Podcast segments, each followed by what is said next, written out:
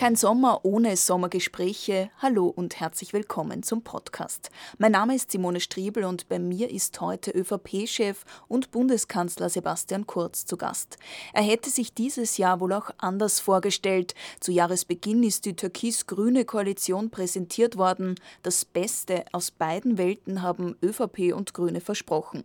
Und dann kam Corona. Zuerst hat die Opposition die neue Regierung unterstützt, dann gab es viel Kritik an den Ausgangsbeschränkungen, den Verordnungen und den Hilfszahlungen für die Wirtschaft. Wie geht es weiter im Herbst und wie stellt sich die türkis-grüne Koalition für die Zukunft auf? Das frage ich Sebastian Kurz im Sommergespräch. Herr Bundeskanzler, am 1. Jänner haben Sie sich mit Werner Kogler auf die gemeinsame Koalition geeinigt. An diesem Tag, ich hatte Dienst, gab es auch eine Meldung in den Nachrichtenagenturen, äh, mysteriöse Lungenkrankheit in China aufgetaucht. Wann ein, eine Meldung, die dann das ganze Jahr geprägt hat, auch Ihre Politik, Österreich, die ganze Welt. Wann haben Sie gewusst, jetzt wird alles anders? Also am 1. Jänner definitiv noch nicht. Ähm, Sie haben ja einleitend in dem Video ausgestrahlt, dass wir uns wahrscheinlich das Jahr anders vorgestellt hätten. Das kann ich nur bestätigen. Ähm, ich habe eigentlich nach dem Jahr 2019 ähm, das Gefühl gehabt, ich habe schon fast alles erlebt, was man politisch erleben kann. Eine Migrationskrise, das Ibiza-Video, Neuwahlen, ähm, harte Wahlkämpfe, Regierungsverhandlungen mit den Grünen und dann kam äh, wirklich Anfang des Jahres alles anders als erwartet. Ich würde sagen, wir haben äh, im Jänner erstmals natürlich begonnen, uns in Österreich mit den Entwicklungen in China auseinanderzusetzen. Das Gesundheitsministerium äh, hat im Ministerrat berichtet, ähm, man hat gewisse Vorbereitungsmaßnahmen getroffen und hat man, man hat die Situation beobachtet. In Europa sehr ernst geworden ist es dann im äh, Februar bzw. Anfang März und da haben wir dann Gott sei Dank auch relativ schnell gehandelt. Weil Sie jetzt ein paar Dinge aufgezählt haben, das Schlimmste, war Corona das Schlimmste für Sie insgesamt? Politisch? Ja, definitiv, definitiv. Also ich hatte vorher das Gefühl, alles erlebt zu haben und äh, Corona sprengt natürlich alle Dimensionen. Es ist eine vollkommen neue Situation für uns alle gewesen. Wir sind ja nicht Israel, äh, wo Sicherheit nicht Selbstverständliches ist oder ein afrikanisches Land, wo man immer wieder ähm, mit äh, diversen Krankheiten zu kämpfen hat, sondern Österreich, man sieht es da auch im Hintergrund, Österreich ist ein wunderschönes Land mit hoher Lebensqualität, umgeben von sicheren Nachbarn, mit einem stets soliden Wirtschaftswachstum, keine großen Terroranschläge, keine Krisen, keine Sicherheitsgefahren ähm, glaubte man. Und natürlich äh, hat das Coronavirus uns alle erschüttert, weil die Welt von einem Tag auf den anderen auf den Kopf gestellt war. Das Gute ist, ähm, wir werden äh, hoffentlich schon in absehbarer Zeit wieder zur Normalität zurückkehren können, aber bis dahin kommt sicherlich noch ein fordernder Herbst und Winter.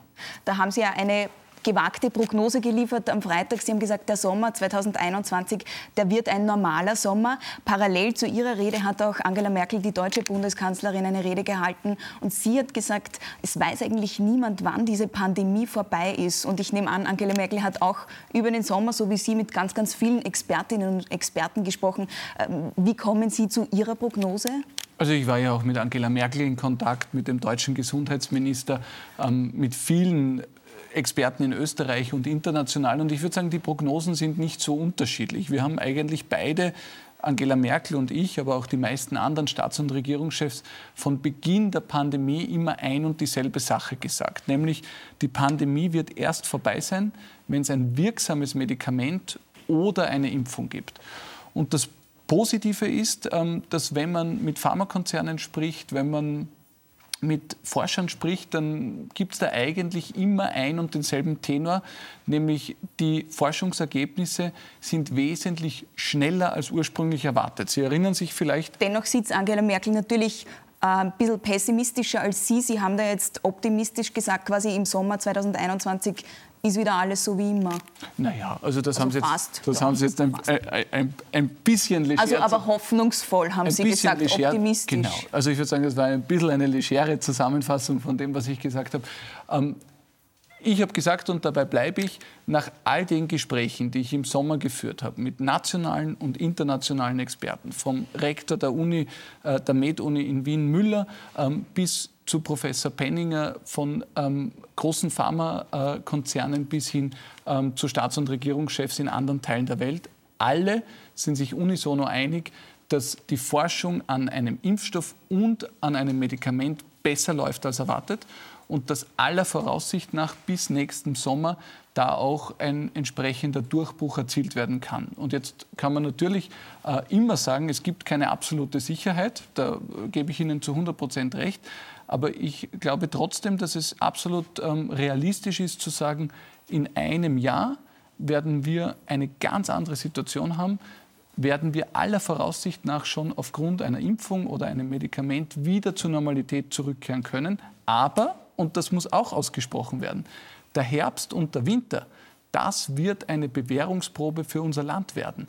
Wenn sich die Veranstaltungen, die Gespräche, die Kontakte wieder nach innen verlagern, wenn die Schule wieder beginnt, wenn die Grippesaison dazukommt, äh, wo man nicht genau weiß, ist jetzt wer infiziert oder nicht, das wird eine Riesenherausforderung und da wird uns allen noch sehr viel abverlangt werden, nicht nur der Regierung. Ich würde noch gerne wissen, woran machen Sie das fest, wenn Sie sagen, der Sommer wird dann anders werden?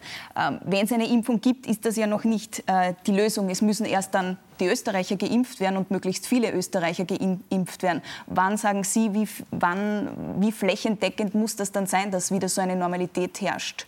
Also ich würde da ein paar Abstufungen ähm, sehen. Die erste ist einmal, psychologisch, glaube ich, ist einmal ganz, ganz viel gewonnen, ähm, wenn es einen Impfstoff oder ein Medikament gibt, wo man sich einig ist, der funktioniert, der kann jetzt ähm, in der Masse produziert werden und ähm, der wird auch in Österreich zugelassen. Wenn das feststeht, dann wird sich einmal psychologisch insbesondere für die Wirtschaft sehr viel ändern. Und das ist ja auch wichtig. Wenn wir von Normalität sprechen, dann reden wir ja nicht nur von der Pandemiebekämpfung, sondern wir reden auch davon, dass wir wirtschaftlich wieder Optimismus brauchen. Das Aber heißt, wie viele Österreicher würden sich da impfen? Wie viele Österreicher genau, müssen sich impfen ich lassen? Dazu, ich wollte gerade dazu kommen. Also das ist einmal der erste psychologisch wichtige Punkt.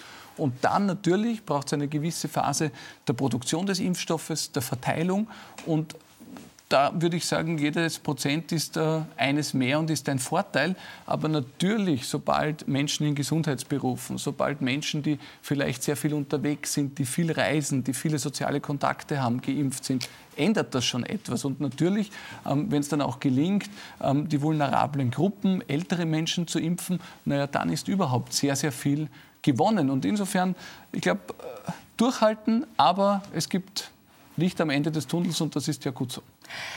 Wenn Sie es noch einmal für unsere Zuschauer sagen, Sie haben es zwar schon mal gesagt, aber in aller Deutlichkeit, soll es eine Corona-Impfpflicht geben, ja oder nein? Nein, die soll es nicht geben. Soll es für, wenn Sie sagen, Gruppen wie die Gesundheitsberufe, soll es da eine Impfpflicht geben oder sagen Sie, in Österreich wird es keine Impfpflicht geben?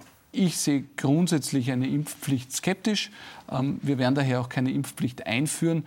Ähm, und äh, wir haben im Moment ganz andere Sorgen, nämlich jetzt geht es einmal darum, überhaupt genug äh, Impfstoffe zu bekommen für die österreichische Bevölkerung. Also es wird sich nicht die Frage stellen, wer will sich alle nicht impfen lassen, sondern es wird sich eher die Frage stellen, wer sind die, die zuerst geimpft werden dürfen und können. Dennoch gibt es natürlich Menschen, wir wissen es, eine kleine Gruppe Impfgegner, eine größere Gruppe, vielleicht aber auch die Impfskeptiker. Die Tageszeitung heute hat einmal eine Umfrage gemacht. Da haben, haben ein Drittel gesagt, sie wollen sich nicht impfen lassen. Wie wollen Sie die überzeugen? ich verstehe das ja alles. Ja? Also ich habe in meiner eigenen äh, Familie, in meiner eigenen Verwandtschaft äh, Leute, die sagen, sie können es gar nicht erwarten, bis die Impfung gibt. Dann ist das Leben wieder normal. Andere sagen, sie lassen sich sicher nicht impfen. Andere sagen, naja, ist das dann eh sicher? Ich will nicht der Erste sein. Lassen Sie das, sich gleich impfen? Ja, ich werde mich impfen lassen, weil ich großes Vertrauen in die österreichischen Behörden habe. Und wir werden in Österreich, das kann ich garantieren, definitiv nur etwas zulassen, was auch geprüft und sicher ist. Und ich würde mich impfen lassen, nicht weil ich jetzt so viel Sorge habe. Mit 34 ist die Chance, wenn ich mich infiziere, ähm, dass ich gar keine Symptome habe oder nur ganz leichte Symptome enorm. Das heißt, bei mir wäre ein Krankheitsverlauf wahrscheinlich vollkommen unproblematisch. Aber ich habe mit vielen Menschen zu tun. Ich habe äh, ähm, Eltern, äh, die ähm, über 65 sind mittlerweile. Mein Vater ist 70 und da habe ich kein Interesse, die anzustecken. Und daher würde ich mich impfen lassen. Sie haben die Grippesaison schon angesprochen, die im Herbst kommt, wo jeder vielleicht Husten, Schnupfen hat, wo jeder auch vielleicht dann glaubt, äh, dass er Corona hat. Äh, wird natürlich eine irrsinnig schwierige Situation werden. Jetzt gibt es diese Grippeimpfung in Österreich und die ist aber sehr unbeliebt, äh, Durchimpfungsrate 10 Prozent.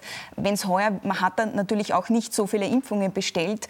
Wenn es heuer mehr werden sollte, können Sie garantieren, dass sich jeder gegen Grippe impfen lassen kann, der das auch will? So eine Garantie kann ich nicht abgeben, weil das immer eine Frage der Ressourcen ist. Ich habe äh, das Gesundheitsministerium äh, frühzeitig schon gebeten, so viel Grippeimpfstoff zu beschaffen wie nur irgendwie möglich. Der Gesundheitsminister hat das auch getan, war hier sehr aktiv. Ähm, und äh, wenn sich möglichst viele Menschen impfen lassen, ähm, dann ist das etwas Positives. Was wir nicht ausschließen können, natürlich in der Grippezeit, da geht es ja nicht nur um die Grippe, sondern da sind auch viele Menschen verkühlt, haben einen Schnupfen, dass natürlich die Zahl derer, die sagen, vielleicht habe ich Symptome, ich muss mich testen lassen, die wird massiv ansteigen. Und daher mein dringender Appell, und ich habe das auch mit dem Gesundheitsminister und den Bundesländern besprochen, dass sich sowohl die Gesundheitsbehörden im Bund als auch in den Ländern bestmöglich darauf vorbereiten, dass die 1450-Nummer dann noch funktioniert, dass die Kapazitäten da sind, deutlich mehr Anrufe zu handeln als im Sommer und dass auch alles getan wird, dass die entsprechenden Testkapazitäten vorhanden sind, weil das wird nach wie vor spielentscheidend sein in der Pandemiebekämpfung. Weil Sie die Bundesländer haben Sie angesprochen, da soll ja jetzt eine Corona-Ampel kommen.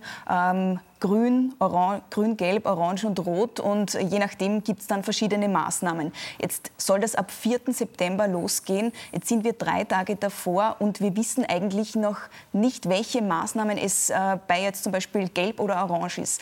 Darf das sein? Es ist ja erst in drei Tagen, ist ja schon in drei Tagen.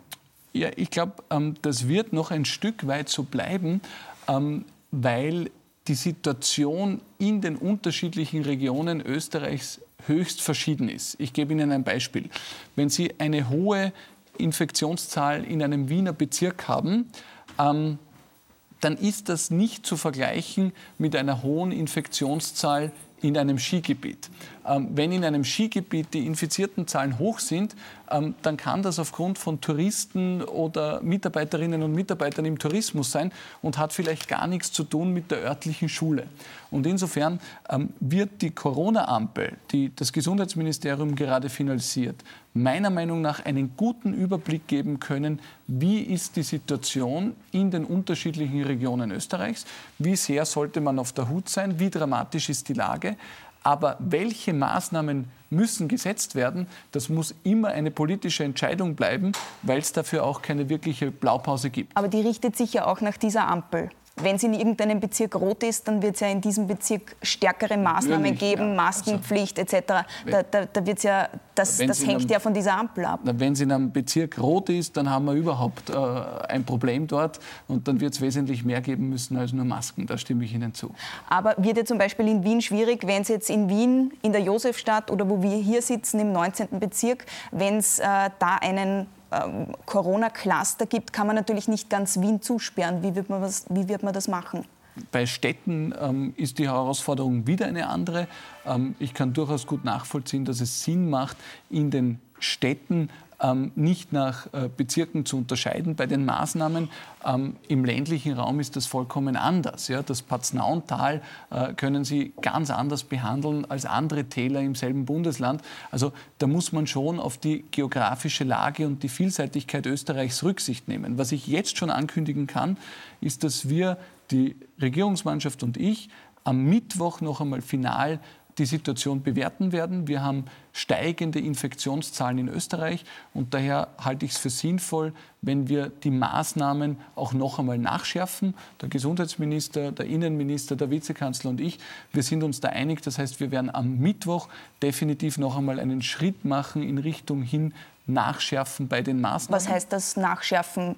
Stärkere Maskenpflicht, Veranstaltungen wieder verbieten? Was soll, was soll da rauskommen? Naja, ich werde das dann gemeinsam mit unserem Koalitionspartner verkünden. Aber grundsätzlich ist klar, worum es geht. Wir müssen soziale Kontakte reduzieren. Und das ist auch mein Appell oder meine Bitte an die Österreicherinnen und Österreicher. Je mehr sich vom Freien wieder nach innen verlagert, ähm, je näher wir dem Schulstart kommen, desto wichtiger wird sein, dass wir soziale Kontakte wieder reduzieren, dass wir Abstand halten, überall dort, wo es möglich ist, dass wir die Maske tragen, äh, wenn der Abstand nicht eingehalten werden kann. Ähm, je stärker jeder einen Beitrag leistet, desto besser werden wir durch den Herbst und den Winter kommen. Und es wird unser Ziel bleiben, einen zweiten Lockdown zu verhindern. Das funktioniert aber nur, durch Eigenverantwortung und dadurch, dass jeder seinen Beitrag leistet. Jetzt ist es so, ab morgen, 1. September, ähm, würde auch, würden auch Veranstaltungen wieder mehr zugelassen, mehr Menschen zugelassen werden. 10.000 Outdoor, 5.000 Indoor. Äh, jetzt sagen Sie, die Maßnahmen kommen erst am Mittwoch. Werden Sie diese Veranstaltungslockerungen wieder zurücknehmen? Die treten ja schon morgen in Kraft. Das sind jetzt Maßnahmen, die jetzt in Kraft treten. Da haben Sie vollkommen recht. Ähm, ich sehe das auch mit einer gewissen Skepsis, das gebe ich zu. Ähm, allerdings muss man auch dazu sagen, dass diese größeren Veranstaltungen nur unter sehr strengen Auflagen möglich sind. Wir haben das bei den Salzburger Festspielen erlebt. Ich war da auch ähm, ein Skeptiker, zugegebenerweise. Aber die Salzburger Festspiele haben mit sehr viel Professionalität bewiesen, dass es möglich ist, dass durch Abstand, durch Sicherheitskonzepte, durch Corona-Beauftragte, ähm, durch viele Maßnahmen es möglich ist, dass Veranstaltungen stattfinden. Und ich schließe nicht aus, dass wir nicht auch bei den Veranstaltungen im Herbst und Winter wieder einen Schritt zurück machen müssen, dass wir da wieder strenger werden müssen. Im Moment ist die Corona-Situation in Österreich unter Kontrolle, aber die Ansteckungszahlen, die steigen. Die sind vor allem durch die Reiserückkehrer massiv angestiegen. Gegen Ende des Sommers ganz eine andere Situation als zu Beginn des Sommers. Und wenn diese Entwicklung sich so fortsetzt, und das ist sehr wahrscheinlich, dann werden wir darauf reagieren müssen und das werden wir auch tun. Das Maßnahmen am Mittwoch ist jetzt sehr unkonkret. Vielleicht könnten Sie es schon bei uns sagen. Was, was kommt da auch bei der Maskenpflicht? Schauen Sie, es wird immer eine adäquate Reaktion auf die Situation geben. Das Wichtigste ist, dass die Bevölkerung mitmacht. Das heißt, ich kann jetzt schon an jeden Einzelnen appellieren, je besser wir Abstand halten, je stärker wir ähm, die sozialen Kontakte, die nicht notwendig sind, reduzieren. Ähm, je öfter wir die Maske tragen, wenn der Abstand indoor nicht eingehalten werden kann, desto besser werden wir als Land durch diese Pandemie kommen. Und wir als Bundesregierung haben die Verantwortung, wenn die Zahlen weiter steigen, nachzuschärfen bei den Maßnahmen. Und das Spektrum ist klar. Das betrifft Veranstaltungen, das betrifft Regeln zum Social, Social, Distancing, das betrifft die Masken und in diesem Spektrum können wir auswählen. Aber diese Woche schon wird da was verschärft? Diese Woche schon wird es eine erste neuerliche Einschätzung der Bundesregierung am Mittwoch für den Herbst geben. Sicherlich äh, mit äh, zumindest Appellen, vielleicht aber auch mit der einen oder anderen Verschärfung. Schade, dass Sie es heute noch nicht sagen bei uns im Sommergespräch. Äh, Corona hat natürlich auch ähm, große Herausforderungen für die Wirtschaft gebracht. Viele, viele Menschen in Kurzarbeit hat man sich auch am äh, Jahresbeginn nicht vorstellen können. Sie haben das Motto Koste es, was es wolle ausgerufen. Wie lang kann dieses Motto gelten? Wie lang kann sich Österreich dieses Motto auch leisten? Der große Vorteil ist, wir sind ein wirtschaftsstarkes Land. Wir haben in den letzten Jahren ein solides Wirtschaftswachstum gehabt. Es hat sich herausgestellt, dass es Gold wert war, dass wir die letzten Jahre ähm, auf unser Budget geachtet haben, ausgeglichen ähm, budgetiert haben. Wir haben dadurch eine Situation am Kapitalmarkt, dass wir zu sehr, sehr guten Konditionen Geld aufnehmen können und dadurch eine leichtere Situation wirtschaftlich mit dieser ganzen Pandemie umzugehen als Länder wie Italien, Spanien oder Frankreich. Wie lange können wir es uns leisten? Ähm, wir haben für dieses Jahr ein Rettungspaket geschnürt in der Größenordnung von 50 Milliarden ähm, und knapp die Hälfte dieses Geldes wurde bisher bewegt. Das heißt, da ist noch sehr, sehr viel Geld da, das abgerufen werden kann. Und sehr, sehr viel Geld, das natürlich auch zurückgezahlt werden muss irgendwann. Die jungen Menschen in Österreich fragen sich natürlich, äh, wie werden die nächsten 10, 20 Jahre aussehen? Wird es da auch Sparpakete geben etc.? Das ist natürlich eine wichtige Frage. Also ich traue mir jetzt nicht zu, der Prophezeiungen für die nächsten 20 Jahre abzugeben. Ähm, aber ich kann jedem sagen, dem äh, Budgetdisziplin wichtig ist, ich habe nie eine andere Linie vertreten. Ich habe Zeit meines Lebens ähm, dafür gekämpft, äh, dass wir keine neuen Schulden machen. Ich war irrsinnig stolz darauf als Bundeskanzler, dass wir das erste Mal nach 60 Jahren ein ausgeglichenes Budget zustande gebracht haben, ein Budgetüberschuss erzielt haben. Das war für mich wie Ostern und Weihnachten zusammen. Und dann kam die Corona-Krise und wir müssen das höchste Defizit in unserer Geschichte machen. Also ich leide darunter sehr. Aber es ist notwendig, es gibt keinen anderen Weg und die nächsten Jahre wird es nicht darum gehen, ob wir 500 äh, Millionen mehr oder weniger zurückzahlen, sondern die nächsten Jahre wird es darum gehen, dass wir wieder ein stabiles Wirtschaftswachstum zusammenbringen. Ähm, bei den Schulden ist nicht nur die absolute Zahl relevant, sondern für die Kapitalmärkte vor allem auch die Schuldenquote im Vergleich zum BIP. Und je stärker unser BIP ansteigt, desto stärker wird die Staatsschuldenquote wieder sinken. Das heißt, was wir brauchen, ist Wirtschaftswachstum. Und das Positive ist, Frau Striebel, letzter Satz dazu, das Positive ist, dass neben dem Einbruch heuer alle Prognosen uns vorhersagen, dass es nächstes Jahr wieder deutlich nach oben geht und das ist gut so. Ich möchte zu einem Thema kommen, das viele unserer Zuschauerinnen und Zuschauer interessiert. Die Schule. Wir stehen eine Woche vor dem Schulbeginn. Ähm, vor dem Ferienbeginn gab es in Oberösterreich großflächige Schulschließungen, weil es ein paar Corona-Cluster gegeben hat. Können Sie den Eltern, die gerade zuschauen, können Sie ausschließen, dass solche großflächigen Schulschließungen auch im Herbst passieren? Ich schließe nichts aus, was ich nicht halten kann. Ähm, und darum versuche ich eine realistische Einschätzung zu geben. Zunächst einmal, die Familien haben Unglaubliches geleistet im letzten halben Jahr. Arbeit und ähm, Familie unter einen Hut zu bringen, ist grundsätzlich schon schwierig, aber wenn die Schulen geschlossen sind, dann ist es umso schwieriger. Wir wollen daher auf jeden Fall verhindern, dass es wieder zu flächendeckenden Schulschließungen kommt. Das ist unser erklärtes Ziel. Und ich bin auch ganz optimistisch, dass das gelingen kann, aber es gibt keine Garantie. Was ist daher das Ziel?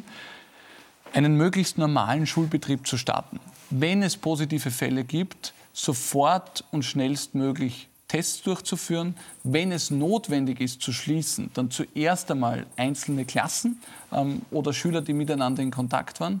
Und erst wenn das nicht mehr hilft, die ganze Schule. Ähm, und mit diesem Weg hoffe ich, dass wir durch den Herbst und den Winter kommen. Garantie gibt es keine. Viele Eltern haben sich natürlich auch Zeitausgleich Urlaub genommen. Es gibt zwar diese dreiwöchige Sonderbetreuungszeit, die ist jetzt auch verlängert worden, aber auf die gibt es keinen Rechtsanspruch. Jetzt stehen wir äh, vor auch großen wirtschaftlichen Herausforderungen. Ist vielleicht auch nicht so einfach, wenn man zum Chef geht und sagt, äh, ich muss mir jetzt schon wieder drei Wochen freinehmen für mein Kind. Warum gibt es da diesen Rechtsanspruch nicht für die Arbeitnehmerinnen und Arbeitnehmer? Weil wir nicht nur eine Gesundheitskrise, sondern auch eine Wirtschaftskrise erleben und da braucht es Zusammenhalt in der Bevölkerung. Wir brauchen keine kein Arbeitgeber gegen Arbeitnehmer und kein Gegeneinander kämpfen und ausspielen. Was es braucht, ist ein Miteinander und ich habe im letzten Halbjahr erlebt und das hat mich sehr stolz gemacht, dass die Arbeitgeber und die Arbeitnehmer sehr gut versucht haben, zusammenzustehen. Arbeitnehmer immer da waren, wenn der Betrieb sie gebraucht hat und die Arbeitgeber gleichzeitig Rücksicht genommen haben dafür, dass einfach Familien teilweise besondere Bedürfnisse hatten. Homeoffice äh, notwendig war, um nebenbei auf die Kinder zu schauen. Da muss man flexibel sein in einer Krise. Und darum halte ich das für den richtigen Weg. Wir haben die drei Wochen Sonderbetreuungszeit verlängert. Das heißt, wer Bedarf hat, der hat die Möglichkeit, diese drei Wochen Sonderurlaub zu nehmen. Und auf der anderen Seite zahlt der Staat dem Arbeitgeber etwas dazu. Das wiederum, glaube ich, ist der Grund, warum viele Arbeitgeber auch bereit sind, das zu gewähren, wenn es notwendig ist. Drei Wochen sind halt auch nicht genug. Wenn man sich jetzt äh, das Frühjahr ansieht, da waren die Schulen viel länger geschlossen. Sie haben vollkommen recht, dass nicht, das nicht einfach ist. Aber unsere Aufgabe ist es eben, alles ähm, bestmöglich unter einen Hut zu bringen. Und wenn wir vollkommen ähm, darauf verzichten, auf die wirtschaftliche Notwendigkeit in den Betrieben zu achten, na, dann trifft uns die Wirtschaftskrise noch härter. Also natürlich wäre das populär zu sagen, jeder hat jetzt zehn Wochen Sonderurlaub und einen Rechtsanspruch darauf, das verstehe ich schon. Aber wir müssen ja auch dafür kämpfen, dass die Jobs erhalten bleiben. Und ich glaube, diese drei Wochen Sonderurlaub, die waren wirklich ein Erfolgsbeispiel im letzten halben Jahr. Das hat funktioniert und daher die Verlängerung. Sehr viele Frauen haben auch diese Sonderbetreuungszeit in Anspruch genommen. Viel mehr Frauen als Männer. Frauen waren auch von Arbeitslosigkeit in dieser Corona-Krise besonders betroffen. Äh, und auch beim Homeschooling waren es die Frauen, die das gemacht haben. Jetzt hat zum Beispiel Ihr Clubobmann August Wöginger gesagt, Homeschooling äh, kein Problem, macht meine Frau. Warum hat man in dieser Zeit auch ein bisschen, hat man auf die Frauen auch ein bisschen vergessen? Nein, Sie haben vollkommen recht, was die Fakten betrifft. Frauen waren dann noch stärker betroffen. Äh, es gibt auch andere Beispiele, wenn ich an unsere Familienministerin denke. Ich habe äh, Sie und Ihren Mann im Sommer getroffen und gefragt, und wie habt ihr das als Familie äh, geschafft. Ihr Mann hat ziemlich geschnauft. Also es gibt Ministerinnen mit der normalen Bevölkerung zu vergleichen, ist, glaube ich, ein bisschen schwierig, oder? Es gibt beides und Sie haben vollkommen recht. Ähm, Frauen haben oftmals, wenn es um die Familienarbeit ähm, geht, äh, wenn es um die Pflege geht, ähm, noch wesentlich mehr Belastung als die Männer, leisten da noch wesentlich mehr.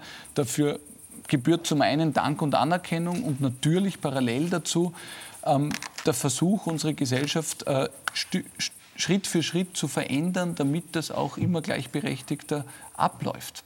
Eine kurze Frage habe ich noch zum, äh, zu den Heldinnen dieser Corona-Krise. Waren auch Frauen, äh, die arbeiten mussten, während äh, viele zu Hause geblieben sind. Die Supermarktkassiererinnen bei meinem Supermarkt hängt noch immer eine Zeichnung von Kindern, die sich bedanken. Die haben aber nicht viel dafür bekommen. Die Gewerkschaft fordert äh, einen Corona-Tausender. Können Sie sich vorstellen, dass die Helden, Heldinnen und Helden dieser Krise auch mehr bekommen? Ja, wir haben uns sogar entschieden, mehr zu machen, als die Gewerkschaft gefordert hat. Denn die Forderung der Gewerkschaft war ein Corona-Tausender äh, für die Helden der Krise. Und dann haben wir uns angeschaut, na, wer sind die Helden der Krise? Und da haben viele zu Recht gesagt, na, die Supermarktkassiererinnen und Kassierer, die sind das. Dann sind wir aber draufgekommen, beim genaueren Hinschauen, es gibt auch viele Gruppen, von denen keiner spricht und die auch viel geleistet haben. Alle, die in der Industrie arbeiten und durchgearbeitet haben, alle, die am Bau arbeiten und dort gearbeitet haben, alle in den Gesundheitsberufen, die Lehrerinnen und Lehrer, die teilweise stark gefordert äh, waren, ähm, bis hin zu anderen Branchen. Und daher, glaube ich, ist der Weg, den wir als Regierung gehen, der richtige. Wir haben jetzt nicht gesagt, es gibt eine einzelne Gruppe, sondern was wir gemacht haben, ist, wir haben die Steuerlast für alle Menschen gesenkt, für alle arbeitenden Menschen. Im September werden arbeitende Menschen bis zu 350 Euro als ähm, Steuersenkung bekommen auf ihrem Konto. Und das ist nicht einmalig, sondern nachhaltig, weil wir die unterste Steuerstufe gesenkt haben. Und es gibt das ist schon bekannt natürlich, diese, das haben naja, Sie sehr oft glaub, gesagt. Vielen ist das noch nicht bekannt. Und, ich, und dazu gibt es 360 Euro pro Kind. Das heißt, wenn jemand Herr Kurz, das können wir jetzt nicht alles natürlich besprechen. Es ist bekannt, Sie haben diese aber Steuererleichterungen, aber kein Tausender für jetzt die Heldinnen der Krise. Na, teilweise deutlich mehr für die Familien. Okay. Natürlich. Äh, ich würde gerne über die ein bisschen bilanzieren, auch über diese Corona-Krise. Ähm, Im März, das war natürlich eine irrsinnig herausfordernde Situation auch für die Politik, für die Menschen in Österreich. Äh, man hat auch nicht genau gewusst, wie wird sich der April entwickeln. Und Sie haben dann gewarnt, auch äh, Ende März zum Beispiel, vor der Ruhe vor dem Sturm. Wir wissen nicht, was auf uns zukommt. Sie haben von 100.000 Toten gesprochen. Jeder wird einen kennen, der an Corona verstorben ist. Und zu diesem Zeitpunkt, Ende März, da haben manche Experten, die auch bei Ihnen im Gremium sitzen, gesagt, da haben sich die Zahlen eigentlich schon sehr positiv entwickelt. Haben Sie da auch bewusst ein bisschen mit der Angst gespielt, damit sich die Menschen an diese Maßnahmen halten? Nein, ähm, es war eine herausfordernde Zeit. Es war notwendig natürlich auch die Menschen mitzunehmen. Und äh, eins muss man schon im Rückblick auch einmal festhalten, ohne unsere Maßnahmen wäre es anders gekommen.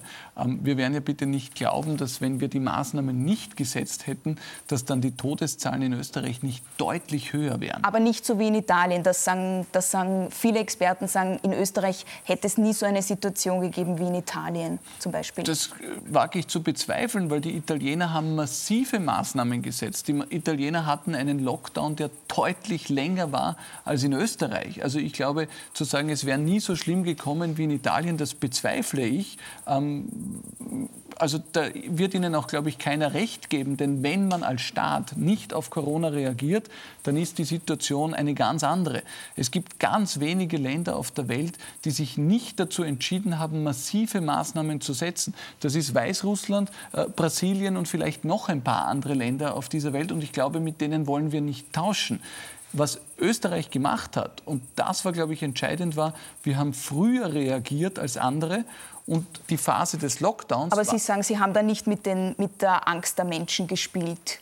Wieso sollte ich mit der Angst der Menschen spielen? Mein Ziel als Regierungschef war es, die Menschen zu warnen und sicherzustellen, dass wir möglichst gut durch diese Krise kommen. Und wenn ich mir die Todeszahlen heute anschaue, dann bin ich froh, dass wir alle diese Krise in Österreich äh, durchlebt haben und nicht in anderen Teilen äh, dieser Welt. Und wenn ich mir die wirtschaftliche Situation anschaue, dann kann ich nur sagen, es war die beste Entscheidung, dass wir den Lockdown früher gemacht haben, weil wir waren dadurch wesentlich kürzer betroffen.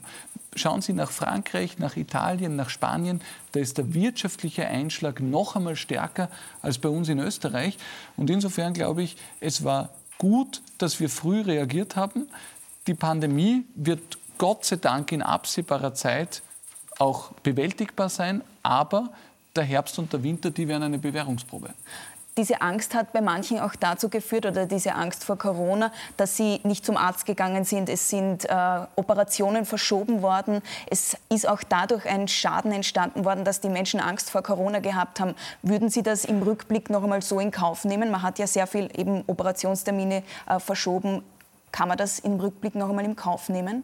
Also es war ja keine Entscheidung von mir als Bundeskanzler, äh, ob Operationen verschoben werden oder nicht, sondern äh, das sind ja Entscheidungen, die von Spitälern und den Gesundheitsbehörden äh, getroffen worden sind. Aber wenn Sie mich jetzt fragen, ähm, wenn man sieht, dass die Intensivkapazitäten immer enger werden, ist es dann sinnvoll, gewisse Operationen zu verschieben, die sich verschieben lassen?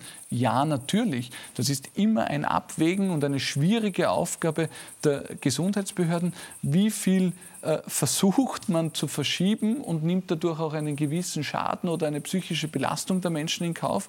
Ähm, und wie gut ist man dafür vorbereitet? Ich drehe es einmal um. Wenn die Intensivkapazitäten nicht ausreichen, dann wäre die öffentliche Kritik, dass da vorher zu wenig verschoben geworden ist, sicherlich sehr groß gewesen. Dass man zum Arzt nicht geht, war auch eine Folge quasi, dass Sie diese Ausgangsbeschränkungen immer wieder kommuniziert haben. Aus drei oder vier Gründen darf man nur das Haus verlassen. Und äh, da haben sich schon sehr früh, auch im April an diese Verordnungen, haben schon sehr früh Verfassungsgerichten Kritik geübt. Sie haben damals von juristischen Spitzfindigkeiten gesprochen. Das ist auch sehr kritisiert worden. Ähm, dann hat aber der Verfassungsgerichtshof genau diese Verordnungen, diese Ausgangsbeschränkungen als gesetzeswidrig anerkannt. Hätten Sie da früher auf die Bedenken der Juristen hören müssen? Also die Formulierung war sicherlich nicht ähm, ideal. Wir waren damals alle in einer Stresssituation. Ähm, mir ist damals vorgekommen, das Wichtigste ist, schnell zu entscheiden und schnell zu handeln. Und die Herausforderung, die wir natürlich haben in Österreich, ist, dass auch wenn Sie juristische Meinungen einholen, auch wenn Sie juristische Gutachten einholen, ähm, dann ist es oftmals so, ähm, dass Sie keine Garantie haben, ähm, ob das am Ende des Tages vom Verfassungsgerichtshof hält oder nicht. Ähm, das heißt, zusammenfassend würde ich sagen, ich glaube, das Gesundheitsministerium hat sich stets bei allen Verordnungen und Gesetzen redlich bemüht das nach bestem Wissen und Gewissen gemacht. Ähm, und ja, Sie haben recht, Teile sind vom Verfassungsgerichtshof aufgehoben worden. Sie haben quasi gesagt, naja, warten wir halt, was der Verfassungsgerichtshof sagt, weil dann ist, sind die Maßnahmen eh schon wieder vorbei. Kann man sich als Bürgerinnen und Bürger nicht darauf verlassen, auch dass der Rechtsstaat, äh, und wir unterwerfen uns ja allen, alle diesen, diesen Regeln, dass das äh, wirklich stimmt und dass das auch der Verfassung entspricht? Es wäre schön, wenn es so wäre. Ich, ich würde mich auch gern darauf verlassen können als Bundeskanzler, wenn äh, der Gesundheitsminister ein Gesetz oder eine Verordnung ausarbeitet, ähm, das nach bestem Wissen und Gewissen macht, der Verfassungsdienst eingebunden wird und man Juristen fragt, ist das so in Ordnung, ähm, dann wird es immer unterschiedliche Meinungen geben. Und am Ende des Tages entscheidet der Verfassungsgerichtshof. Und wissen Sie, wie es dort abläuft? Aber Sie sind ja der Regierungschef, Sie sind ja verantwortlich. Sie sind ja am Ende, sind ja Sie der Regierungschef und Sie Regierung, sind verantwortlich. Als Regierungschef hat man immer eine Gesamtverantwortung. Ich möchte nur mal erklären, wie das Prozedere im, im Verfassungsgerichtshof äh, abläuft. Das läuft so ab, dass ja nicht einmal die Verfassungsrichter immer einer Meinung sind, sondern das ist ein Gremium und in diesem Gremium kommt es zu einer Abstimmung. Das heißt, sogar die obersten Hüter unserer Verfassung sind oftmals unterschiedlicher Meinung. Und dort, wo die Mehrheit hinfällt, dort gilt die Sache. Das bedeutet, wenn ein Gesetz oder eine Verordnung. Herr Kurz, das, dieses Prozedere können wir jetzt wirklich in. Wir haben 50 glaube, Minuten, wir haben 50 Minuten Zeit, aber nicht so lange. Ich würde Ihnen noch ganz kurz eine, glaube, es ist interessant, eine Frage, ja, da würde man länger brauchen, glaube ich, äh, eine Frage zu diesen Strafen. Das hat ja auch zu Strafen geführt, 24.000 Strafen. Ganz einfache Frage: Sollen diese, 24, diese Strafen 5,2 Millionen haben die NEOS ausgerechnet, sind da unrechtmäßig eingehoben worden? Soll man jeden Einzelfall prüfen und dieses Geld zurückzahlen? Wir leben in einem Rechtsstaat. Dort, wo was zu Unrecht war, wird die Strafe zurückbezahlt. Dort, wo es nicht zu Unrecht war, nicht. Aber manche haben diese Strafe ja schon gezahlt. Sollen die das zurückbekommen? Wir leben in einem Rechtsstaat und da gibt es klare Regeln für so etwas. Okay.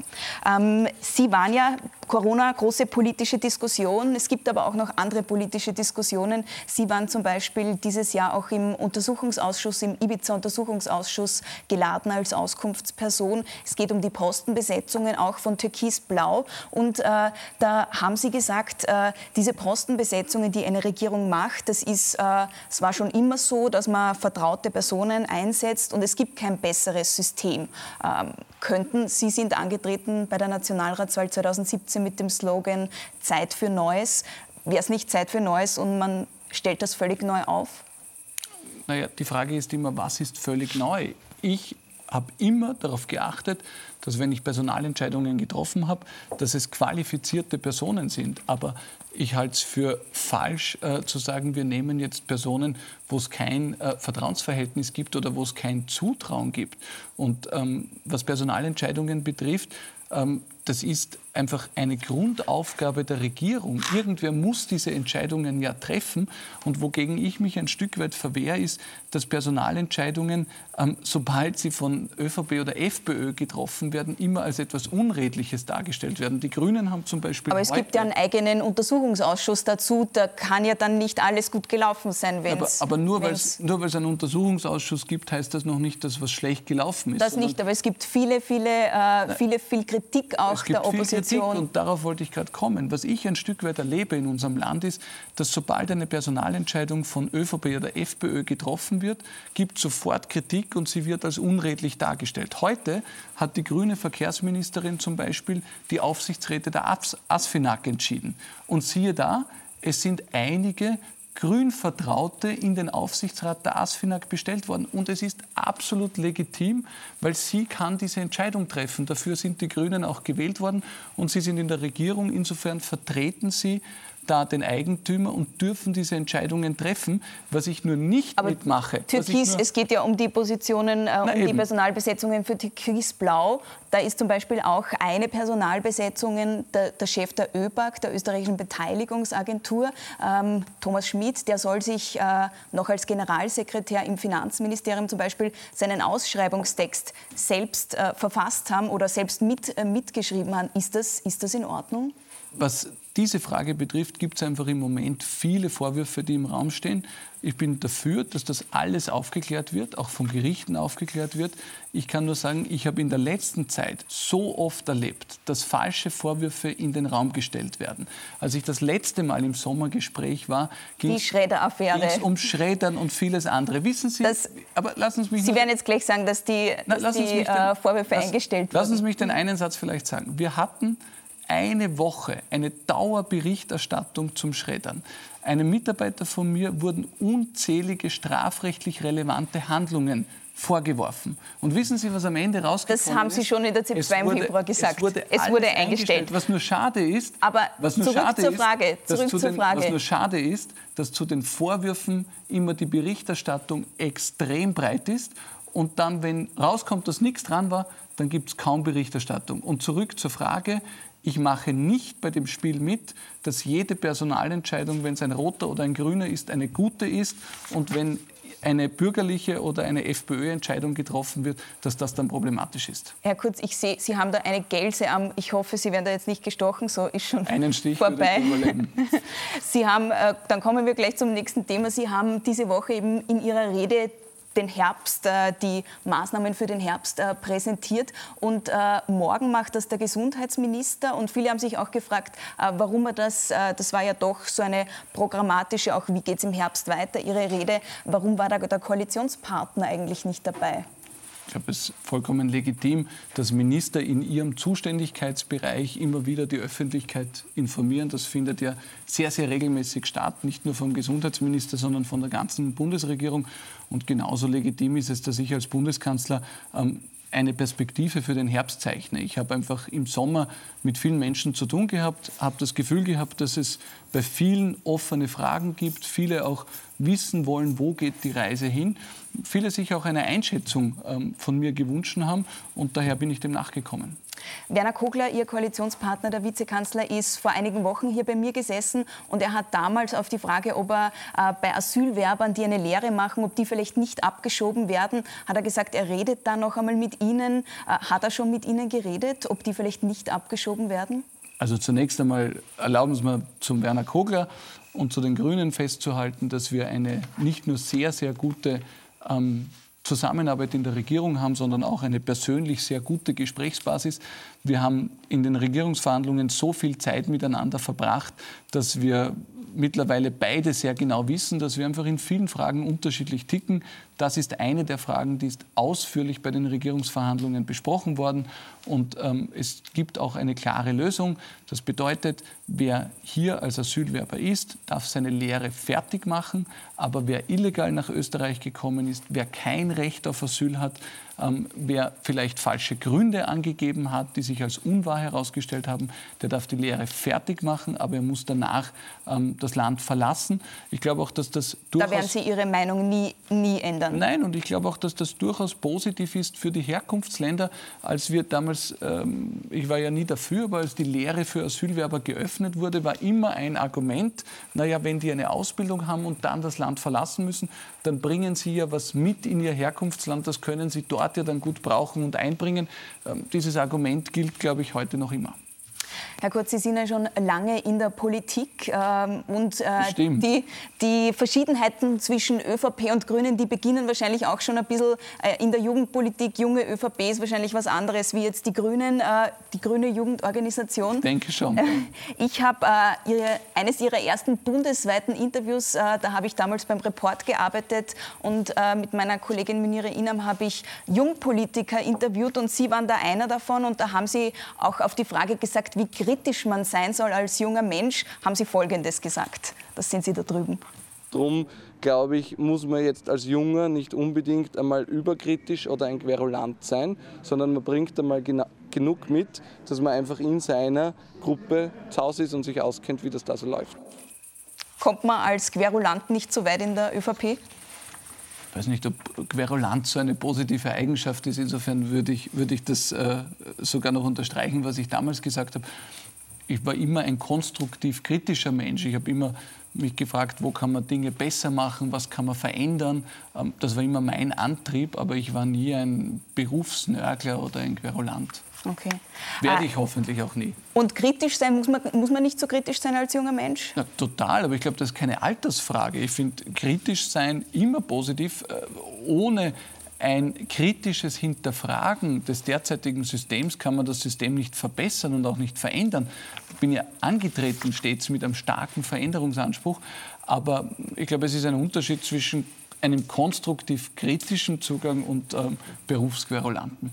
Entscheidungen sind in der Politik gefragt, auch bei uns im Sommergespräch 2020. Sie haben es vielleicht gesehen, äh, wir haben unsere Entscheidungsfragen entweder oder. Äh, ich sage Ihnen ich zwei. Ich gedacht, Sie haben es vergessen. Nein, ich, ich habe es noch in petto. Äh, wem stehen Sie denn inhaltlich näher, Angela Merkel oder Werner Kogler? Angela Merkel hat auch Werner Kogler gesagt. mit welcher politischen Parole identifizieren Sie, identifizieren Sie sich mehr? Koste es, was es wolle, oder mit den sparsamen vier? naja, in Österreich jetzt einmal koste es, was es wolle. Ähm, wobei wir da auch genau darauf achten, wo das Geld hinfließt. Und auf europäischer Ebene natürlich ähm, in unserer neuen Gruppe der sparsamen fünf mittlerweile. Sie sind lieber unterwegs mit den Austrian Airlines oder ÖBB? Ich war Außenminister und somit war ich deutlich öfter mit den Austrian Airlines unterwegs. Also ich würde sagen, ähm, da kenne ich mittlerweile mehr Mitarbeiterinnen und Mitarbeiter, aber beides zwei gute österreichische Unternehmen. Wahrscheinlich auch beim nächsten Staatsbesuch in Washington lieber bei Joe Biden oder Donald Trump? Das entscheidet die amerikanische Bevölkerung. Wollen Sie nicht sagen? Jeder hat seine persönliche Meinung, aber als Bundeskanzler der Republik Österreich sage ich Ihnen, das entscheiden die Amerikanerinnen und Amerikaner. Zwei Wochen vor der Wienwahl sind Sie lieber im Waldviertel oder in Meidling? Also wenn ich frei habe, definitiv lieber im Waldviertel, aber ich fürchte äh, zum Großteil der Zeit in Wien. Und Ihr Lieblings-Wiener Bürgermeister ist äh, Michael Häupl oder Michael Ludwig? Naja, also es ist wahrscheinlich ein offenes Geheimnis, dass ich mir da eine andere Besetzung wünschen würde. Gut, das werden Sie wahrscheinlich nicht äh, beantworten. Ob in der Zeit in Ihrer ersten Regierung mit äh, Türkis-Blau äh, als Regierungschef oder auch jetzt, äh, wenn es in Wien was gibt, gibt es gleich eine Pressekonferenz. Wenn es äh, zum Beispiel in St. Wolfgang einen Corona-Cluster gibt, gibt es keine Pressekonferenz. Mögen Sie Wien nicht so gerne? Naja, zum ersten gab es viele Pressekonferenzen es zu St. viele. Wolfgang und zweitens, ja. äh, und zweitens ist Aber immer zu Wien nicht so viele. Äh, zu Wien sehr viele, wenn es äh, eigene Pressekonferenzen, dass es in Wien nicht gut läuft, sagen Sie. Ja, also sind wir noch bei den Entscheidungsfragen oder nein, nein, nein, nein, nein, nein, wir sind schon ausführlicher. Aber nicht sagen, ganz ausführlich. Dann, dann, würde ich sagen, ich, ich kann es sehr differenziert machen. Ich finde positiv, dass Wien irrsinnig äh, stark testet. Wir haben in Wien mehr Tests als in vielen anderen Bundesländern. Das ist gut. Wir haben in Wien aber auch ähm, sehr viele positive Fälle. Das ist einfach ein Faktum. Ähm, mir ist wichtig, dass es einen guten Informationsfluss gibt zwischen Bund, Ländern und Gemeinden. Und ja, wenn der nicht stattfindet, dann wird man natürlich als Bundespolitiker manchmal auch ein bisschen unrund. In dieser wichtigen Zeit tritt im Wiener Wahlkampf Ihr Finanzminister, Gernot Blümel, ein sehr, sehr wichtiger Minister in dieser Zeit als Finanzminister, der macht jetzt Wahlkampf in Wien. Ist es wirklich äh, verantwortungsvoll, dass man seine Zeit jetzt dafür aufwendet? Also ich kenne unser System in Österreich eigentlich nur so, dass immer Personen, die ein öffentliches Amt begleiten, auch gleichzeitig Spitzenkandidat bei einer Wahl sind. Ich war als Außenminister Spitzenkandidat bei einer Nationalratswahl. Christian Kern war Bundeskanzler und gleichzeitig Spitzenkandidat. Siehe da, der Wiener Bürgermeister schafft es, Bürgermeister und Spitzenkandidat zu sein. Also der Gernot Blümel ist äh, jung und fit, der wird es auch schaffen, Finanzminister aber, aber und Spitzenkandidat zu sein. In einer Corona-Zeit ist natürlich ganz was anderes. Da haben wir ganz große Herausforderungen das gilt aber für den Bürgermeister genauso und der legt auch nicht sein Amt ähm, nieder in der Zeit des Wahlkampfs. Aber er ist natürlich Minister. Ähm, der Finanzminister ist natürlich eine wichtige Position. Ja, natürlich ist das eine wichtige Position, aber wir haben in Österreich das politische System, dass jemand, der eine öffentliche Position begleitet, die gleichzeitig ausübt, auch wenn ein Wahlkampf abläuft. Andere Länder haben andere Systeme. Ähm, man kann auch auf ein anderes System wechseln, aber ich fände es merkwürdig, das genau beim Gernot Blümel herauszugreifen. Also es ist kein Problem, wenn der Christian Kern Bundeskanzler und Spitzenkandidat War aber eine andere ist. Es ist Zeit kein natürlich. Problem, wenn ich Außenminister und Spitzenkandidat bin. Und beim Gernot Blümel ist es ein Thema, das würde ich nicht ganz nachvollziehen können. Ganz kurz, Juniorpartner der SPÖ in Wien zu sein, ist das ein Ziel der ÖVP? Kommt immer aufs Programm an. Jetzt, glaube ich, geht es einmal darum, ähm, zu verhindern, dass die Sozialdemokratie in Wien eine absolute Mehrheit erreicht. Ich glaube, das wäre nicht gut für die Bundeshauptstadt. Wir haben als Volkspartei. Ist derzeit in den Umfragen auch nicht äh, so drinnen? Naja, glauben Sie nicht allen Umfragen. Ähm, wir als Volkspartei wollen natürlich gestärkt werden. Wir wollen 15 Prozent erreichen, vielleicht sogar den zweiten Platz. Und dann werden Verhandlungen stattfinden. Herr Bundeskanzler, ähm, als Politiker in der Politik ist Inszenierung natürlich auch sehr wichtig. Sie haben auch immer einen eigenen Fotografen mit, das, den hatten Sie auch im Sommer mit. Da und waren jetzt ganz viele ist, von Ihnen. Ja, der ist heute aber auch da. Ähm, in, da gab es Fotos auch mit Ihnen, mit dem Herrn Bundespräsidenten beim Heurigen, Sie sehen es da hinten, äh, mit Wein und mit den Sozialpartnern. Äh, da waren Sie im Biergarten. Ähm, das war, glaube ich, sogar der Fotograf des Bundespräsidenten. Sie überlassen, ja, Sie überlassen ja nichts gern dem Zufall. Warum Wein beim Bundespräsidenten und Bier bei den Sozialpartnern? Also ich habe jetzt, glaube ich, fast all Ihre Fragen beantworten können. Da bin ich ein bisschen ähm, überfragt. Äh, kann mich nicht mehr so ganz genau erinnern, aber ich glaube, im Schweizer Haus war es klar, ein Bier zu bestellen. Und ähm, beim Bundespräsidentenabend hat der Bundespräsident entschieden. Dann sind wir auch schon am Ende. Danke, Sebastian Kurz, fürs Kommen zu unserem Sommergespräch. Vielen Dank. Das war das Sommergespräch mit ÖVP-Chef und Bundeskanzler Sebastian Kurz. Und damit ist unsere Reihe der Sommergespräche 2020 zu Ende. Vielen Dank für das große Interesse an unserem Podcast und danke fürs Zuhören.